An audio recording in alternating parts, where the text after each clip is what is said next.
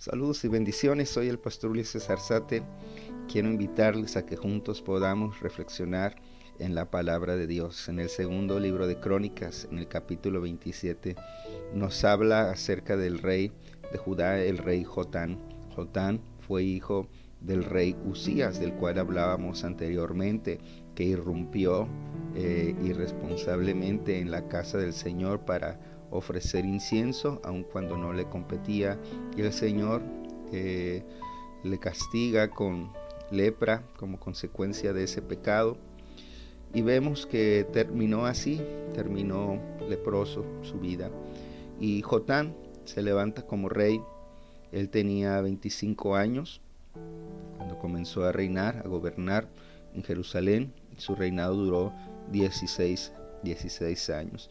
La palabra en términos generales, aunque el relato es corto sobre Jotán, eh, menciona que hizo lo que agradaba al Señor, que no cometió el error de su padre que hizo en el templo, pero en, todo lo demás él agradó, agradó a Dios.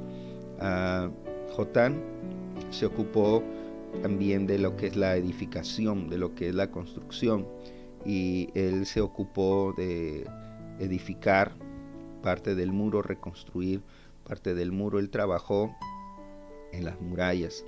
Y esto es algo, algo interesante porque su padre Usías se había ocupado de destruir murallas de otras ciudades, de destruir murallas de los enemigos. Pero aquí vemos también a, a la siguiente generación expresada en Jotán que él se ocupó de edificar. En nuestras generaciones es importante hacer las dos cosas, destruir murallas de los enemigos y construir y reforzar aquellas que van a ser de bendición para nosotros. Hay edificaciones que tienen que ser erradicadas, demolidas, a murallas de temor, murallas de inseguridad, de incredulidad, murallas de enfermedad, murallas de maldiciones. Todo eso tiene que ser derribado y tiene que ser destruido y demolido, porque eso es uh, impedimento, son cosas que obstaculizan el crecimiento y tienes que destruirlas. Tú tienes que levantarte a, destruir esas murallas que el enemigo ha levantado contra tu vida. Pero también Jotán nos enseña cuán importante es que edifiquemos. Hay otras que se tienen que destruir, pero hay otras que quisiéramos hay edificaciones que quisiéramos ver en nuestro hogar, cosas que quisiéramos ver en, nuestra familia, en nuestro matrimonio, con nuestros hijos, eh, y que esas no están. Quizá hay muchas cosas que no la aprendiste de tus propios padres, pero hoy Dios está poniendo esa responsabilidad. Hay cosas que te delego a ti, nos dice el Señor, para que tú seas el responsable de edificarlas, de construirlas edificaciones más amorosas, edificaciones de la unidad. Tienes que ser quizá tú el promotor de que tu familia sea más armonizada, que tú seas una persona que los procura, que es como ese pegamento, ¿verdad? Usado por el Señor, ese amor, que es el vínculo perfecto, que ayuda a que eh, los hermanos se, se, reconcilien, tú eres un pacificador, ahí tú estás edificando algo que no estaba, pero que Dios te está haciendo ver la responsabilidad de levantarte a edificar lo que falta. Entonces, eso es lo que vemos en Jotán. Jotán tuvo que levantarse a construir también y edificar ciudades en las regiones montañosas. También edificó torres en los bosques, las torres para los atalayas, para que pudieran desarrollar ahí su, su trabajo de estar alertas, pendientes, de estar velando para que el enemigo no se filtre, para que el enemigo no vaya a, traspasar, ¿verdad? Y, y llegar a hurtar, a destruir lo que el Señor ya les había dado. Entonces era una persona entendida, Jotán, para poder cuidar lo que ya había. Jotán tuvo varias guerras, pero una de las guerras que tuvo Jotán tuvo que ver contra los amonitas. Y Jotán se levantó victorioso contra ellos, de manera que por tres años estos amonitas tuvieron que darle tributo. Y aquí menciona que le dieron 3.300 kilos de plata. Le dieron también mil toneladas de trigo, mil toneladas de cebada. ¡Wow! Cuando tú te levantas a ser una persona victoriosa, siempre va a haber un botín que te está esperando. Si tú quieres que las victorias las gane otros por ti, son aquellos que vencen, aquellos que se levantan con valentía, los que se llevarán la bendición. Tú tienes que levantarte, tienes que levantarte a pelear contra los enemigos, contra todas aquellas cosas que se levantan contra tu vida, contra tu caminar con Dios, contra tu familia.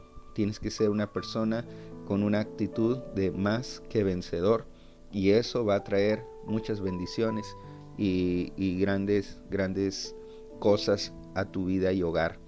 Menciona el verso 6 de este capítulo 27 del segundo libro de Crónicas, el versículo clave, el cual yo quiero animarte cuando tú leas los relatos, veas las historias, veas y leas la palabra del Señor, busca los versículos que son como una llave que vienen a enseñarte por qué todo sucedió como, como pasó.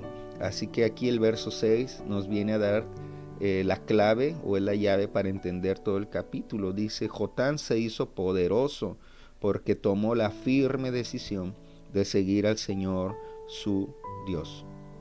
Indudablemente, al igual que nosotros, Jotán debió de pasar momentos muy complicados, muy difíciles. Eh, tuvo que enfrentarse a enemigos que seguramente eran más poderosos y más fuertes que él. Pero él había tomado desde antes una decisión, la decisión firme de seguir al Señor. Seguramente muchos no estaban de acuerdo con, con las decisiones que él tomaba, pero él había tomado la firme decisión de seguir al Señor su Dios. De esa misma manera, mis hermanos, cada uno de nosotros tenemos que tomar la firme decisión de seguir al Señor nuestro Dios. Esto es apegarnos a la palabra de Dios. Nosotros tenemos una ventaja muy grande, tenemos ya la Biblia entera, los 66 libros los tenemos, tenemos la palabra profética más segura, nos dice ahí el apóstol Pedro. Y ellos no tenían esta bendición, ellos solamente tenían la ley, tenían apenas los primeros libros y eso tenía que ser suficiente para ellos para apegarse a la regla y seguir al Señor su Dios. Jotán no se complica la vida, Jotán lo único que hacía era apegarse a la regla, apegarse a las instrucciones ya establecidas, ya dadas, y todo el resultado, las victorias, las edificaciones, las nuevas ciudades que levantaban, eh, los botines, todo eso se desprendía de la decisión que él había tomado de apegarse, de, eh, de seguir ahí las instrucciones del Señor, como quien Ah, pone huellas y los que van atrás solamente tienen que limitarse a seguir. ¿Alguna vez has visto así una película donde hay un campo minado y la persona que va adelante es la persona más valiente porque está arriesgando su vida y hay minas escondidas debajo de, la tierra, debajo de algunas piedras y lo único que puede salvar la vida de todos los que van atrás es que pisen donde el que va dirigiendo pisó. Y el Señor nos, nos, nos lleva a que Él nos muestra en su luz el camino más seguro.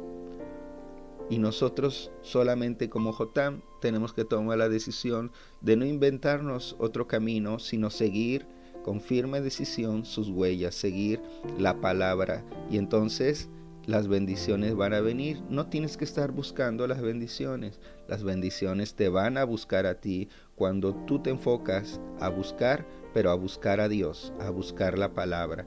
Entonces todas las cosas que aquí Jotán pudo alcanzar, que pudo desarrollar, todo eso partió de la decisión primera, la decisión de seguir al Señor con todo su corazón.